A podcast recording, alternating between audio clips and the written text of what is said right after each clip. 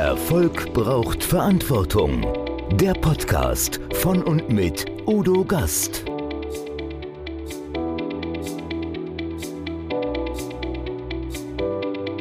Podcast Folge 133. Professor Guido Quelle. Ist Wachstum noch angesagt? Als 1992 das Buch Die Grenzen des Wachstums erschien, war ich einigermaßen schockiert über die Prognosen. Heute, über 50 Jahre später, wachsen Weltbevölkerung und Wirtschaft mehr denn je. Da drängt sich die Frage auf, ob Wachstum wirklich noch angesagt ist. Darüber diskutiere ich mit Professor Dr. Guido Quelle. Er ist Experte für gesundes und profitables Wachstum. Dass Wachstum für Unternehmen unerlässlich ist, daran besteht für ihn kein Zweifel und das hat er in über 400 Veröffentlichungen und Fachbüchern belegt. Wir klären, wie Unternehmen gesund wachsen können, was der Vertrieb noch lernen darf, warum man Kunden auch mal rausschmeißen muss und beschäftigen uns mit der Frage, wie können wir in der Krise wachsen.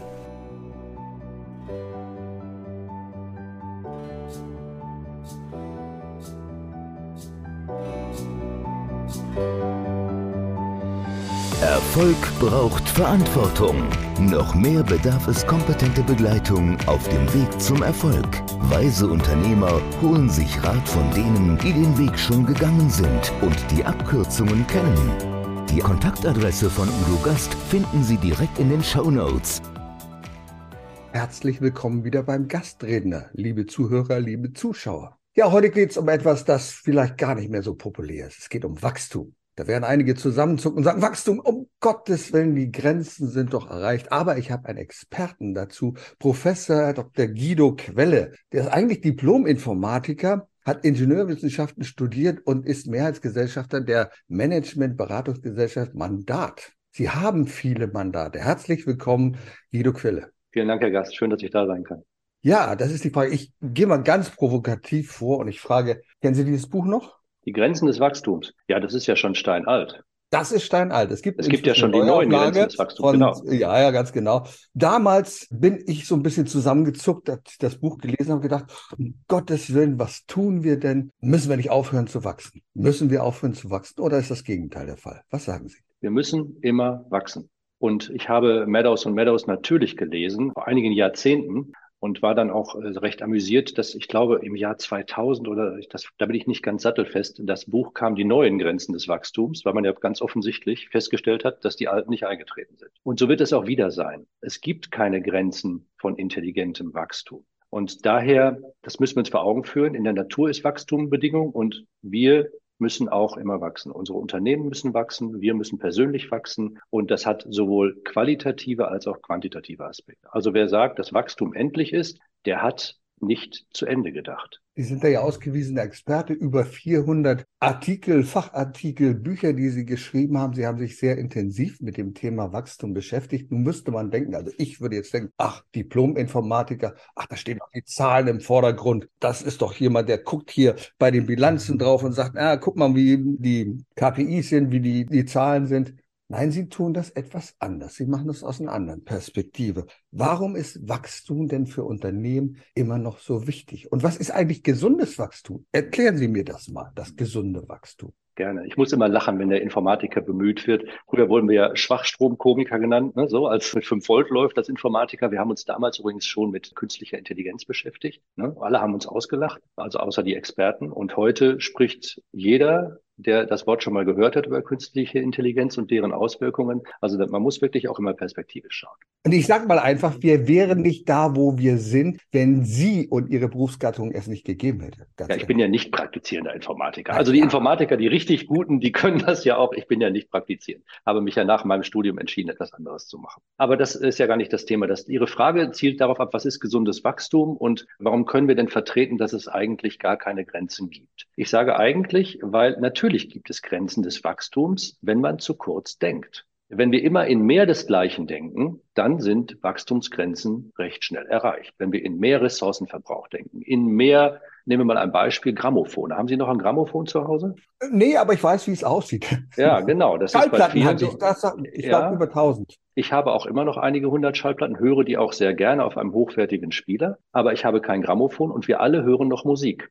Wenn ich jetzt ein Geschäft hätte, das Grammophone vertriebe, dann wären die Grenzen des Wachstums sehr schnell erreicht. Es will aber keiner mehr ein Grammophon, außer für äh, vielleicht nostalgische Zwecke. Und darauf möchte ich abzielen. Wachstum ist eben nicht mehr desgleichen. Es ist nicht die Wiederholung des beständig Bestehenden. Die Grundlage für Wachstum sind Innovationen. Es ist etwas Neues. Und wenn wir uns auf die Bedürfnisse konzentrieren, und das ist der eigentliche Clou, wenn wir uns auf Bedürfnisse konzentrieren, ist Wachstum nicht endlich. Ich komme gleich noch auf den Ressourcenverbrauch. Der Buchhandel beispielsweise hat jahrzehntelang Bücher verkauft, gut davon gelebt, auch dank der Buchpreisbindung. Und irgendwann war er überrascht, dass es andere Möglichkeiten gibt, die ehemaligen Buchkäufer zu befriedigen. Die haben nämlich eins von zwei Bedürfnissen. Entweder sie wollen sich informieren, Sachbuch, oder sie wollen unterhalten werden, Roman, Fiction. Dies, das Medium Buch ist nur ein Medium. Und natürlich, ich liebe Bücher, ich schreibe Bücher, ich liebe Bücher, aber es gibt inzwischen andere Medien. Der Buchhandel erschien davon überrascht und hat erhebliche Einbußen gemacht. Der Buchhandel selbst sagt, nein, nein, das war alles Amazon. Das stimmt ja gar nicht. Wenn wir uns heute Buchhandlungen anschauen, dann sind das Cafeterien mit angeschlossener Leseecke und Geschenkartikelboutique. Etwas provokant gesagt, ich möchte niemandem zu nahe treten, auch wenn ich das jetzt bin. Hätte man sich rechtzeitig auf das Bedürfnis Information oder Unterhaltung gestützt, dann wäre dieser elektronische Weg auch eher gegangen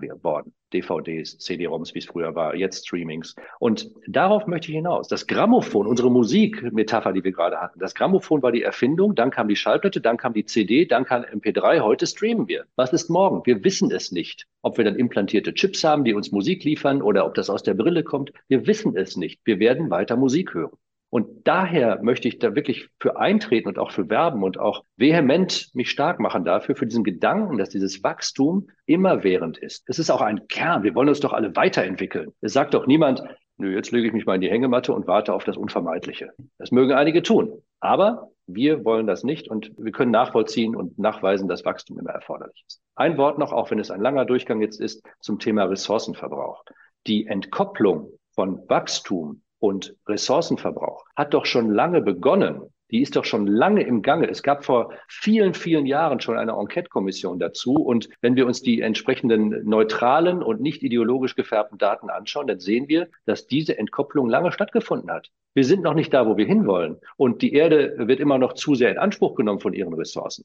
Aber daraus abzuleiten, dass Wachstum äh, schädlich sei oder sogar Degrowth abzuleiten, zurück in die 70er, also ich möchte das nicht.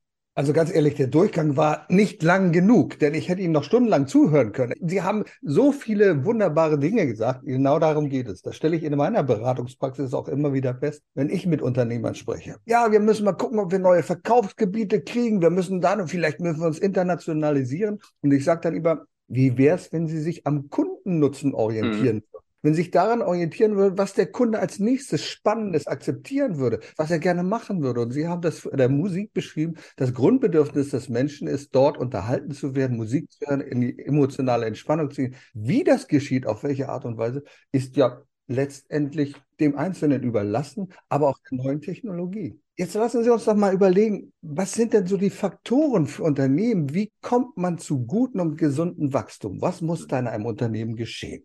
Zunächst vielleicht noch eine Addition, damit es nicht nur auf der qualitativen Ebene bleibt. Natürlich muss ein Unternehmen, wenn wir über Unternehmen sprechen, auch unter dem Strich wachsen. Mein vielleicht wichtigstes Buch ist Profitabel wachsen und da steht profitabel drin. Das darf also auch unten stehen. Der Fehler, der gemacht wird, und das ist ein Faktor für Wachstum, nachdem Sie gefragt haben, der Fehler, der in Unternehmen häufig gemacht wird, ist der, dass man sich nur auf die letzte Zeile der Gewinn- und Verlustrechnung konzentriert. Und das geht regelhaft nach hinten los. Da kommen nämlich die Ersten und sagen, okay, unser Ergebnis muss wachsen. Das holen wir als erstes einmal aus den Kosten. Das ist leicht. Also das ist wirklich, da hat das Controlling dann die Überhand und das ist immer schlecht in Unternehmen, wenn das Controlling siegt. Diesen und Satz dann, würde ich gerne unterstreichen. Ja, ja, das, ja. Controlling ist eine wichtige unterstützende Funktion, Absolut. aber es darf nicht das Unternehmen bestimmen. Und wenn wir nur auf die letzte Zeile der G&V gucken, der Gewinn- und Verlustrechnung, dann springen wir zu kurz, weil wir schauen dann auf das, was eigentlich Ergebnis sein sollte, statt uns Gedanken darüber zu machen, was müssen wir denn tun, um ein profitables Ergebnis zu erzielen.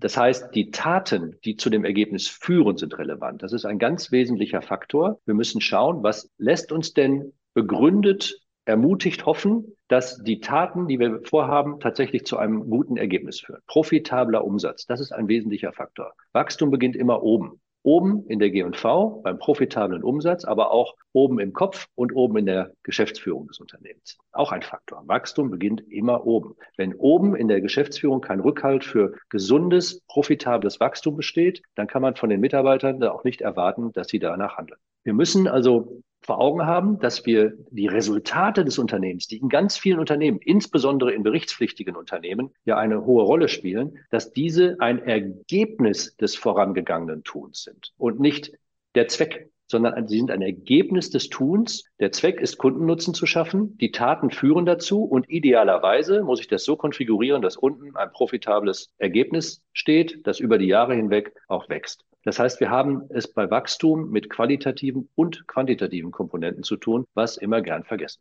Und ein weiterer Faktor für Wachstum ist die felsenfeste Überzeugung und die Fokussierung darauf, dass Wachstum immer aus Innovationen entsteht, eben nicht aus Wiederholung. Da sprachen wir vorhin drüber. Das ist im Unternehmen häufig nicht institutionalisiert. Wenn wir Unternehmen fragen in unserer Beratung, wie sieht denn Ihr Innovationsprozess aus? Dann hören wir häufig so etwas wie, naja, der ist in unserem Qualitätsmanagementsystem festgezogen. Der musste und muss ohnehin, weil wir ein lebensmittelproduzierender Betrieb sind beispielsweise, müssen wir den auch immer nachweisen und so. Und wenn wir dann aber fragen, na, wie kommen denn Ideen ins Unternehmen und was passiert, nachdem die Innovation lanciert ist, dann wird's dünn häufig. Und wir sprechen, das muss ich ausdrücklich sagen, immer mit starken mittelständischen Unternehmen. Zu uns kommen nur die Guten.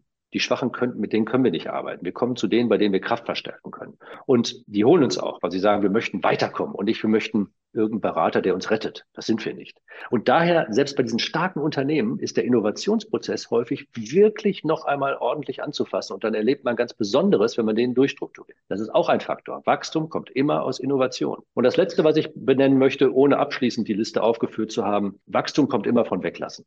Wir müssen immer etwas weglassen. Wir können nicht dauernd addieren. Wir können nicht dauernd nur größer werden. Größe ist kein Indiz für Wachstum. Es ist eine Frage der Innovation und dann, wenn ich innoviere, wenn ich Neues hinzunehme, muss ich auch Altes weglassen. Selbst dann, wenn es gut läuft, sofern es nicht mehr in mein neues Angebot passt. Also wenn ich mit Unternehmen über Wachstum spreche, dann bemühe ich immer das Bild des Baumes und sage denen, wissen Sie, so ein Baum, der hat ganz, ganz viele Wassertriebe. Und wissen Sie, was Sie machen müssen? Diese Wassertriebe muss man abschneiden. Das ist nämlich ein ungesundes Wachstum, dann wuchert es. Also schneiden, neue Dinge sich entwickeln lassen, das ist genau das, was Sie sagen, die Innovation eines Unternehmens, indem wir die alten Triebe abschneiden und sagen, lass mal gucken, welche neuen wachsen dann daraus. Jetzt haben Sie in Ihren Veröffentlichungen auch sehr oft davon gesprochen, es gibt Bremsen im Unternehmen. Ja. Bremsen und Bremser. Was sind denn die wesentlichen Bremsen und Bremser, die Ihnen begegnen beim Wachstum? Auch da im profitabel wachsen habe ich einige archetypische Bremsen aufgeführt.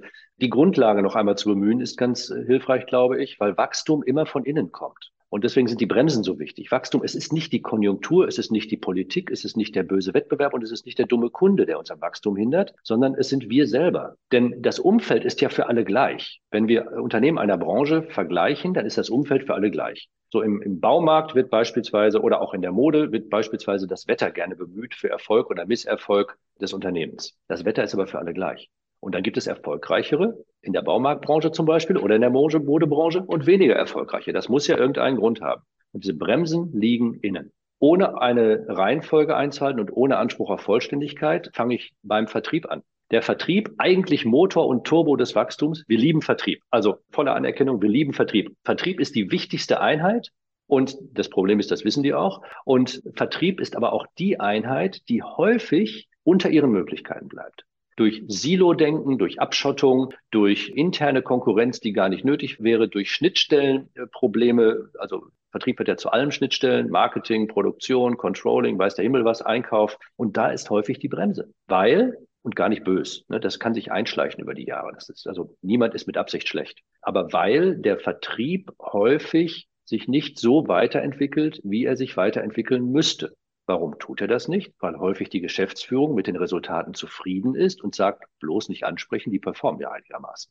Vertrieb ist die Einheit, die sich in Zukunft am meisten ändern muss. Und das wird häufig übersehen. Und deswegen ist in manchen Unternehmen, erfolgreichen Unternehmen, der Vertrieb eher Bremse als Turbo. Das meine ich nicht böse der ist häufig der Vertrieb. Die Vertriebsabteilungen sind häufig auch sehr dankbar, wenn das aufgedeckt wird, weil sie es gar nicht merken, weil man einfach so weitermacht wie bisher, denn man ist ja erfolgreich. Also Vertrieb oder beziehungsweise auch andere Abteilungen, jetzt der Vertrieb stellvertretend, die intern einfach nicht vernünftig in ihren oder mhm. an ihren Möglichkeiten sind, sind häufig die Bremse. Beim Verkauf ja. möchte ich einhaken, weil ich das sehr, sehr wichtig erachte. Also wir erleben es ja sehr häufig in den Betrieben, dass die Überbürokratisierung mhm. auch im Verkauf um sich mhm. greift. Da mhm. müssen Berichte geschrieben werden, mhm. Besuchsberichte, die kein mhm. Mensch liest, wo die Verkäufer aber im Hotel sitzen und sagen, oh Gott, ich muss jetzt noch eine Stunde nach Feierabend einen Bericht schreiben, der niemanden interessiert und vor allem es kommen keine Konsequenzen daraus.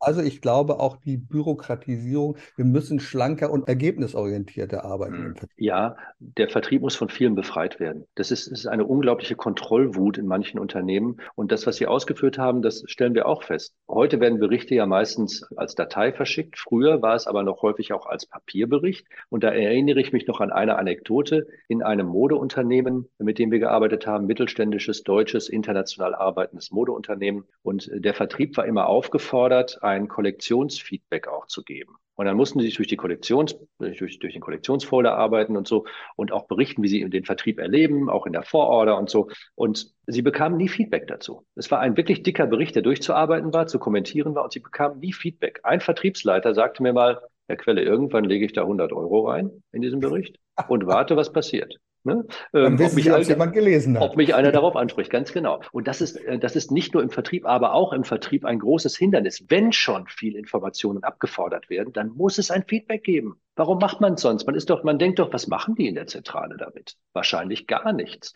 weil Ableitungen sehe ich nicht. Und ein Feedback ist so wichtig, weil es dann Konsequenzen zeigt. Und selbst wenn beispielsweise Vorschläge eingefordert werden, das ist ja beim Vorschlagswesen häufig auch der Fall, da werden Vorschläge eingereicht und man hört nie wieder was davon. Selbst wenn gesagt wird, du hast folgenden Vorschlag eingereicht, wir halten ihn aktuell nicht für richtig, diesen Vorschlag zu verfolgen, aber vielen Dank, dass du dir Gedanken gemacht hast. Wir nehmen ihn in die Liste. Wenn das ernst gemeint ist und rückgekoppelt wird, dann ermuntert das die Menschen natürlich wesentlich mehr Feedback zu geben. Also das kann man vielleicht auch als Bremse nehmen, Feedback innerhalb des Unternehmens zu Maßnahmen, zu Projekten und ähnlichem. Eine weitere Bremse sind die Schnittstellen. Die Schnittstellen zwischen den Abteilungen. Ich gebe gerne in meinen Vorträgen auch einen Tipp, und den gebe ich jetzt gerne hier auch den Hörern mhm. und Zuschauern. Wenn Sie gerade ein großes Prozessreorganisationsprojekt vor Augen haben, dann schauen Sie nicht in die einzelnen Prozesse, sondern schauen Sie zwischen den Prozessen. Zwischen den Prozessen liegen die Millionen. Da werden Millionen versenkt. Und das ist etwas, was häufig nicht beachtet wird. Man bleibt im Klein-Klein und guckt sich die Schnittstellen nicht an. Wenn Sie mir sagen, Quelle, optimier dein Lager, du bist Lagerleiter, dann optimiere ich das Lager. Unabhängig davon, was der Vertrieb möchte und unabhängig davon, was der Einkauf mir so reinliefert. Das werde ich schon irgendwie optimieren. Und das ist der Punkt der Kommunikation an den Schnittstellen.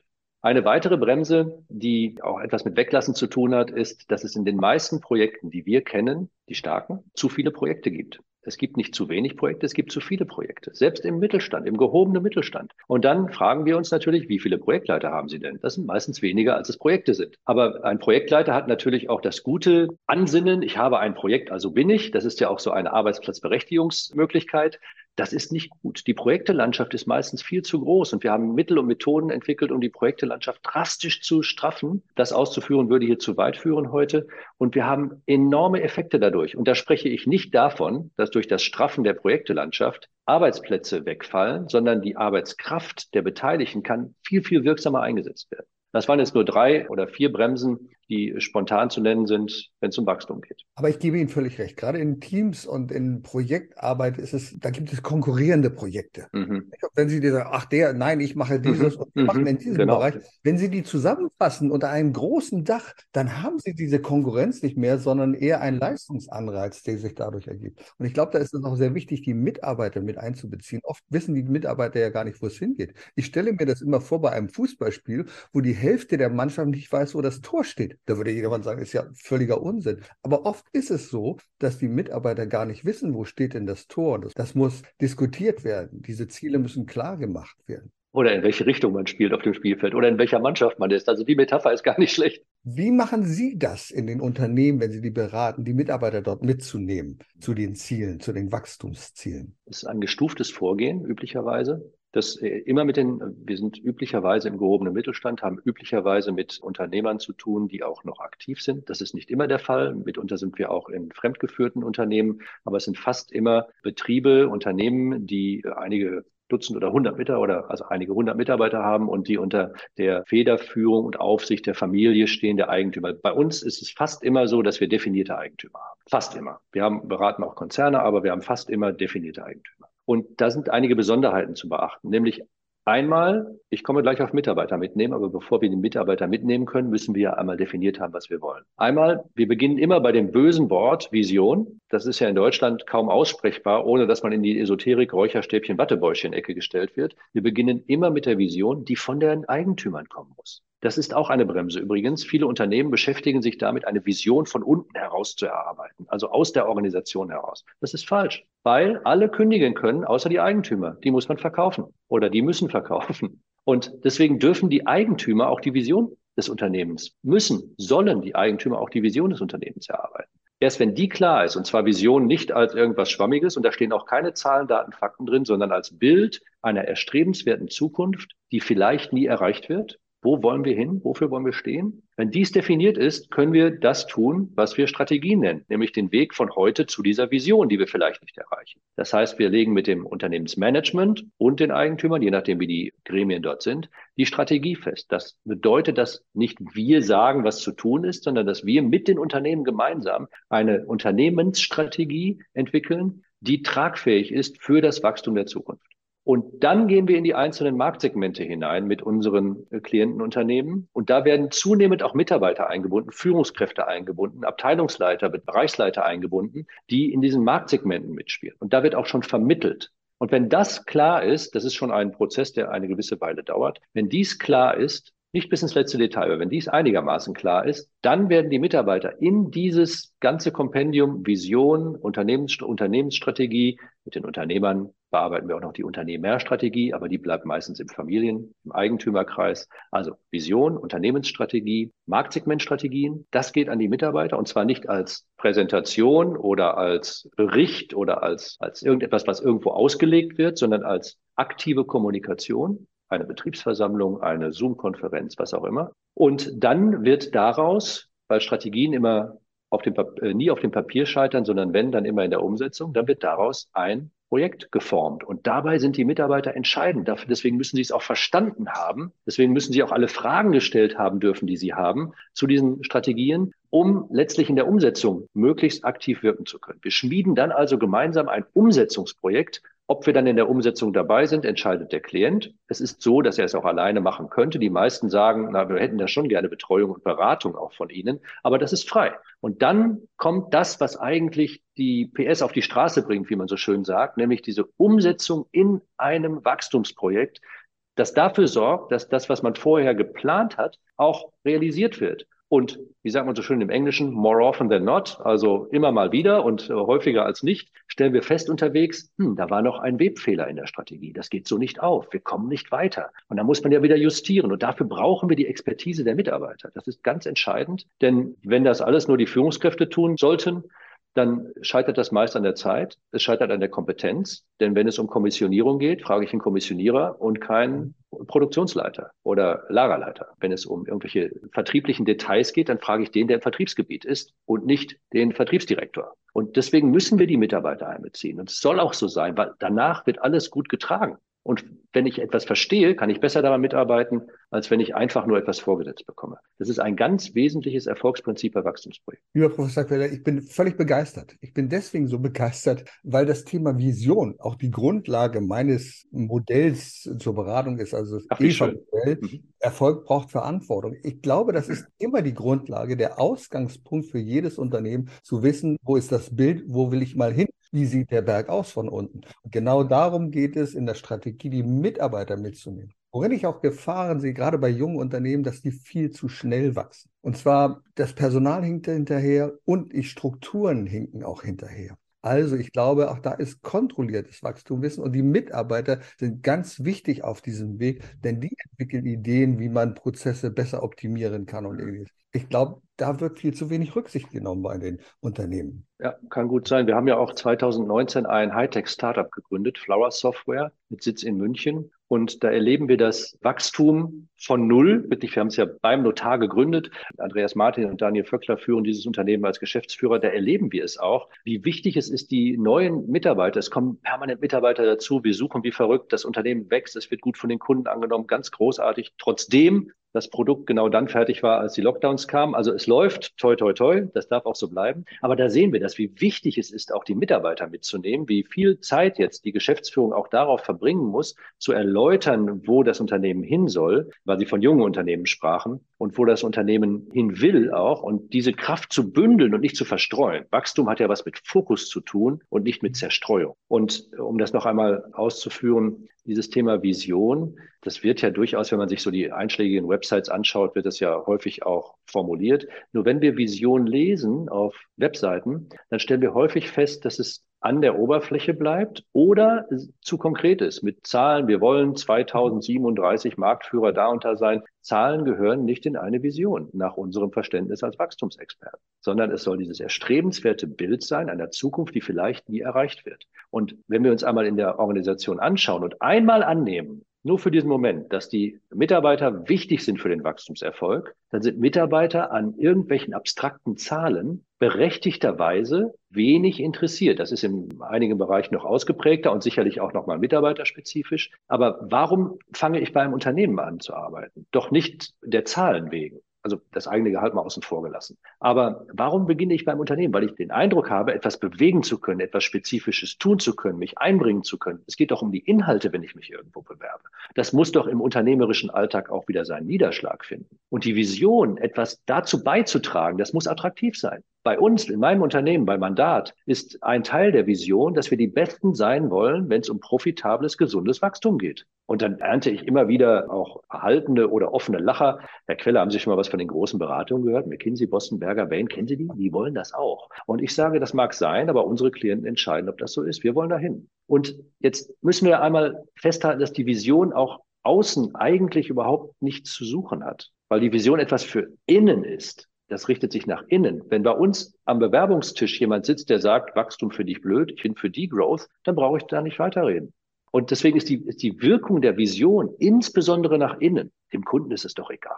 Der Kunde sagt, was habe ich davon? Berechtigterweise. Ne? Natürlich. Warum? Klar, schön, ja. dass ihr euch so auslasst und dass ihr ja. euch mit euch beschäftigt. Schön, dass ihr Nabelschau betreibt. Und was genau habe ich davon? Und die Antwort bleibt man häufig schuldig. Dafür ist die Strategie wiederum da. Weil da kommt raus, was hat der Kunde denn davon? Und insofern haben wir diesen Dreiklang aus Vision, Unternehmensstrategie, Marktsegmentstrategien. Und da hören die meisten auf. Und wir sagen, die Umsetzung muss genauso souverän geplant sein. Sie haben einen weiteren wichtigen Aspekt angesprochen, nämlich mit der Vision die Mitarbeiter und die potenziellen Mitarbeiter mitzunehmen. Oft sprechen wir über Fachkräftemangel, ein dramatisches Thema, sagt keine Fachkräfte. Auf der anderen Seite halte ich das manchmal durchaus für ein Feigenblatt, in dem Unternehmen nicht in der Lage sind, die richtigen Mitarbeiter für sich zu finden. Die wollen nämlich heute nicht mehr nur ein gut geführtes Gehaltskonto haben, sondern sie wollen Sinn erfahren. Und ich glaube, da ist noch eine ganze Menge zu tun, um die richtigen Mitarbeiter an sich zu binden. Das machen Sie ja auch. Sie sagen, Fachkräftemangel haben wir eigentlich nicht. Wie machen Sie das? Wie begeistern Sie Menschen für Ihr Unternehmen?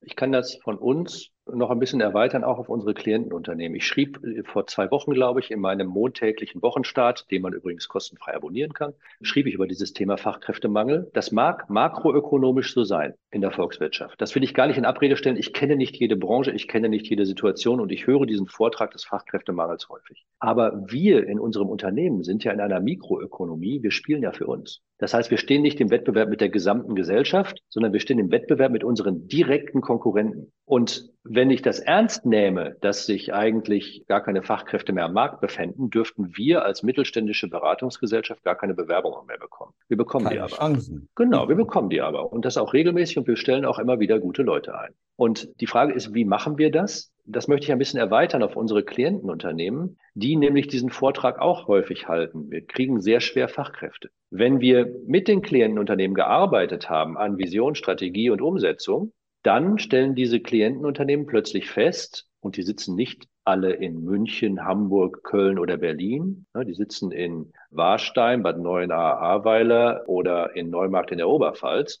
ähnlichen Orten, die keine Metropolen sind, oder in Windhagen. Diese Unternehmen stellen plötzlich fest, dass sie aktiv Bewerbungen bekommen für Schlüsselstellen, für IT-Stellen. Und dann fragen die Unternehmen sich, wie kann das denn sein? Erst bekommen wir keine Fachkräfte und jetzt bekommen wir Initiativbewerbungen. Na, das liegt daran, dass das, was in der Umsetzung geschieht, am Markt sichtbar wird, dass man attraktiver wird, dass man konturierter wird, dass man plötzlich für etwas steht und nicht für alles, dass man raus ist aus der Beliebig AG. Und ich spreche immer von erfolgreichen Unternehmen. Es ist auch gar nicht, ich will das gar nicht so sehr auf uns zurückführen, dass wir so brillante Strategiearbeit gemacht haben. Das mag sein, das sollen unsere Klienten beurteilen. Es geht aber darum, jedes Unternehmen, das sich auf diese Weise strukturiert mit Vision, Strategie, Umsetzung beschäftigt, wird diese Erfahrung machen. Es kommen einfach mehr Bewerber auf das Unternehmen zu, weil das Unternehmen erkennbarer für etwas steht, was vielleicht vorher nicht so erkennbar war und im Rauschen untergegangen ist. Kommen wir nochmal zurück auf das Wachstum. Und beim Wachstum ist auch, glaube ich, ganz entscheidend, dass wir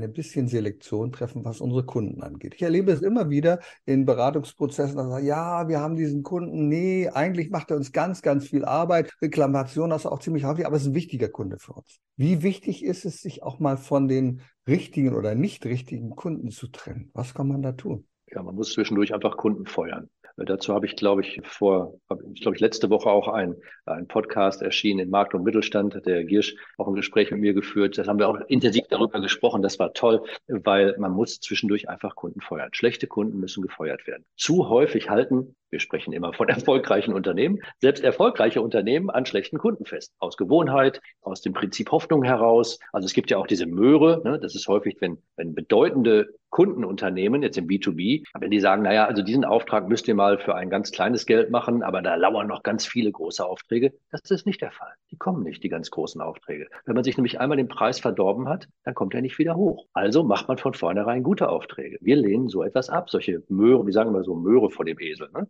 die Möhre vor der Nase haben. Schlechte Kunden sind die Kunden, die den größten Teil der Reklamationen ausmachen, unberechtigterweise. Berechtigte Reklamationen nehmen wir außen vor. Die sind abzuarbeiten und als Chance zu sehen, eine Kundenbeziehung zu stärken. Aber es gibt unberechtigte Reklamationen. Es wird genölt, es wird verhandelt, es wird, wenn man sich das genau anschaut, wird deutlich, dass eine kleine Anzahl von Kunden im B2B häufig für eine große Zeitinanspruchnahme an Reklamation und Betüdelung in Anspruch nimmt, ohne den wirtschaftlichen Return zu haben. Das heißt, wenn ich lukrative Aufträge habe, sehr lukrative Klienten oder Kunden habe, dann bin ich auch bereit, mehr zu machen als bei weniger lukrativen Kunden. Die Zögerlichkeit, auch im Prinzip Hoffnung, da müssten wir nicht jetzt einmal die Beziehung mit diesem Kunden auf ein anderes Niveau stellen oder die Beziehung beenden. Dann kommt ja häufig der Einwand, nein, das können wir nicht tun, da kommt noch etwas. Ne? Oder sollen wir nicht mal, das, bei Sortimenten, sollen wir nicht mal das sich nicht drehende äh, Sortimentsangebot XY aus dem Sortiment nehmen?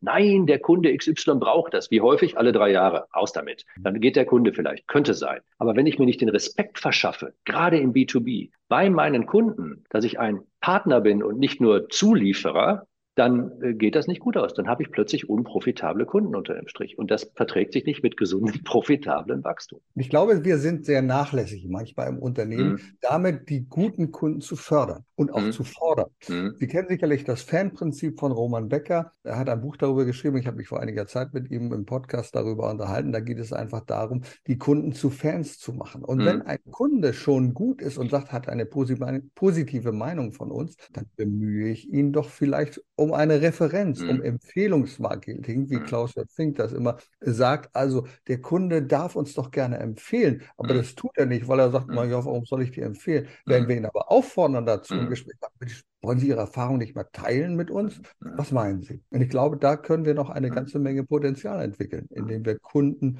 motivieren, für uns zu sprechen. Ja, unbedingt. Und das wird im Vertrieb auch völlig stiefmütterlich behandelt. Wir als Dienstleister als Beratungsgesellschaft leben von Empfehlungen. Wir sind auf Empfehlungen angewiesen. Wir werben nicht. Das meiste unserer jetzt über 33-jährigen Geschichte entstand aus Empfehlungen. Und wir fragen auch aktiv, können Sie uns mit Person XY in Verbindung bringen? Wen kennen Sie, von dem Sie meinen, dass dieses Unternehmen, das wahrscheinlich nicht mit Ihnen im Wettbewerb stehen wird, auch von Mandat profitieren könnte? Wir fragen aktiv nach. Und manchmal ist die Antwort, da fällt mir niemand ein, dann helfen wir ein bisschen Oder ist es die Antwort, ich denke darüber nach, dann kommt etwas. Jetzt kürzlich hatte ich ein Gespräch mit einem Geschäftsführer eines Bundesverbandes über einen Vortrag. Der hat dann, weil er begeistert war, von sich aus an fünf andere Geschäftsführer eine E-Mail geschrieben und gesagt, ihr müsst mal mit Herrn Quelle sprechen für einen Vortrag. Das ist toll. Und dieses Thema Fans, das möchte ich nochmal betonen, das wird häufig zu sehr auf den Individualkunden abgestellt, im Sinne von B2C, also Einzelhandel oder äh, im Sinne von, von emotionaler Marke oder so. Wir haben im Jahr 2018 den Preis, den Publikumspreis Innovator des Jahres in der Kategorie Beratung gewonnen. Und Publikumspreis hieß, jeder konnte abstimmen bei dem Portal Die Deutsche Wirtschaft.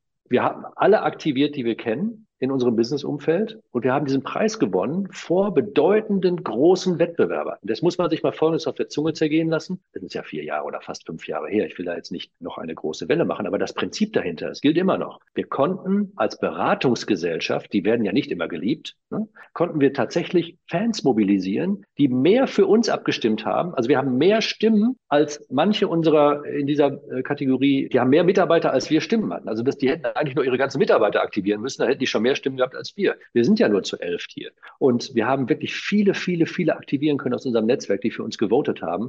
Und da haben wir gedacht, Mensch, das ist ja toll, weil das scheinen ja Befürworter mindestens, vielleicht sogar einige Fans zu sein. In einer Branche, in der man nicht unbedingt Fans erwartet. Und das, da muss man auch dran als Unternehmen, auch wenn man meint, man sei gar nicht so deutend oder so attraktiv dass man Fans generieren könnte. Doch, doch, man kann das mit seinen Produkten, mit seiner Vorgehensweise, mit seinen Beziehungen, die man im, Unter die man im Unternehmensnetzwerk hat, also im großen Geschäftsnetzwerk. Das geht sehr wohl. Und äh, da stimme ich Ihnen zu. An dieser Stelle kann man arbeiten und daraus entstehen ja auch wieder werthaltige Beziehungen qualitativ oder quantitativ. Ich möchte zum Schluss noch auf ein aktuelles Thema eingehen, das ich immer wieder erfahre in Gesprächen mit Unternehmern, wenn ich sage, Mensch, wie kriegen wir das hin, zu wachsen, gesundes Wachstum? Ach, Herr Gast, wir sind zufrieden, wenn wir in diesen Krisenzeiten die Zahlen halten können, wenn wir nicht abstürzen. Besondere Herausforderung, Wachstum in Krisenzeiten. Steigende Energiepreise, der viel diskutierte Fachkräftemangel. Mhm. Was raten Sie Unternehmen, sollen wir ruhig und gelassen in die Zukunft schauen. Wie wachsen wir in Krisenzeiten? Exzellente Frage und ich habe auch keine Patentantwort. Ich möchte, ja, ich möchte, also es gibt einige Grundsätze, die kommen, da komme ich auch gleich drauf. Ich möchte erst einmal feststellen, dass es sowohl Corona war ja auch eine Krise, sowohl in einer Krise wie die Pandemie, die jetzt glücklicherweise hinter uns liegt, als auch in der jetzt Energiepreiskrise oder in der Gasmangelkrise oder in der kommenden Strommangelkrise, wie auch immer. Wir sind ja in einer sogenannten Polykrise. Wir haben ja nur noch Krise um uns herum und davon müssen wir uns ein bisschen befreien. Ich sage das in aller Demut, wissend, dass wir als Beratungsgesellschaft keine hohen Energiekosten haben, weil wir unsere, zu unserer Produktgestehung oder Dienstleistungsgestehung keine Energie brauchen als außer unsere eigene. Ich weiß also, dass viele Unternehmen und auch viele unserer Klienten hart betroffen sind davon. Nur wir sind alle gleich hart betroffen. Das ist jetzt wieder, das macht es wieder, also in einer Branche, ne? das macht es wieder etwas, ja, wie soll ich sagen, das nivelliert es etwas auf hohem Niveau. Wir müssen natürlich diese Kosten irgendwie stemmen. Und das geschieht ja auch. Es wird vielfach eine Preiserhöhung angestrebt oder wie wir jetzt vorgestern oder wann das war, am Wochenende wieder gehört haben, eine Mogelpackung.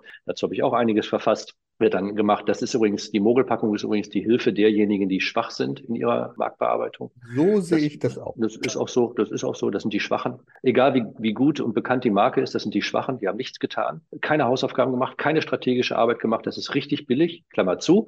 Zurück zum Thema Wachsen in der Krise. Es gibt einige Dinge, die ganz elementar sind. Und auch wenn es kontraintuitiv erscheint, es ist wichtig, in der Krise ein Wachstumsprojekt zu haben. Entweder das bestehende Wachstumsprojekt weiterzuführen oder eins ins Leben zu rufen.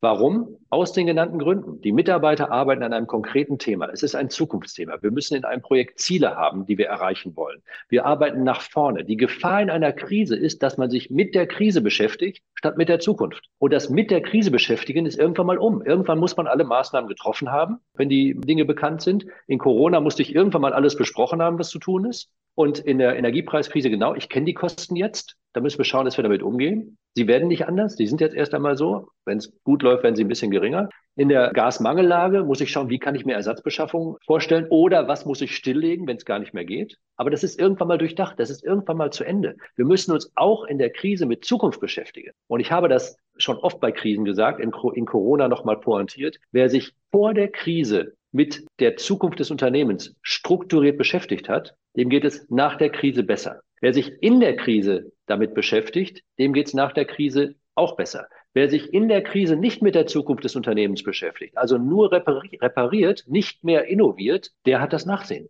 Das klingt schwierig und das ist auch nicht leicht. Ich will das gar nicht ins Lapidare ziehen, aber es ist möglich. Der Vertrieb ist hier ein Schlüssel, wenn es nach außen geht. Also Mitarbeiter einbeziehen, das haben wir besprochen. Der Vertrieb ist ein Schlüssel. Kümmer dich um deine Kunden. Und kümmer dich heißt nicht nur verkauf da rein, sondern frag, was brauchst du jetzt, Kunde? Und wenn die Antwort ist ein höheren Rabatt, das ist natürlich eine schlechte Antwort. Aber die Frage ist zu stellen. Lieber Kunde, was brauchst du jetzt? Wie kann ich dir helfen?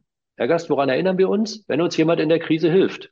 Das ist doch ganz offensichtlich. Und daher gibt es einige Maßnahmen, die durchaus dazu führen, die Krise besser meistern zu können als andere. Strukturierte Arbeit an Strategie und Wachstum, Vertrieb auf die Kunden zugehen, Mitarbeiter einbeziehen, die Lieferantenverbindungen stärken. Das klingt auch kontraintuitiv. Natürlich, die Lieferantenverbindungen stärken. Viele meiner Klienten sagen, dass es gar nicht mehr darum geht, über den Absatz zu quengeln, sondern es geht darum, über die Bezugsquellen zu quengeln, weil die Preise ändern sich und die Mengen ändern sich und die Verfügbarkeiten ändern sich. Wir brauchen gute Beziehungen zu unseren Lieferanten. Das sind Dinge, die in der Krise gern vergessen werden, weil man sich im Reparaturmodus ergeht und auch jeden Tag Krisenmanagement betreiben kann. Das ist ein Fehler. Lieber Professor Quelle, das war ein wunderbares Gespräch. So viele Impulse, die Sie uns mitgegeben haben. Und wer mehr und Appetit hat auf diese Impulse, da gibt es bei Ihnen einen Wochenstart. Also jeden, äh, jeden Wochenstart kann man einen Impuls von Ihnen bekommen. Da sind tolle Impulse dabei, zum Beispiel, warum im Waschraum, wenn das Papier fehlt, es nicht ausreicht zu sagen, da fehlt das Papier, sondern die Anweisung zu geben, bitte führt doch mal das Papier auf. Fand ich ganz fantastisch.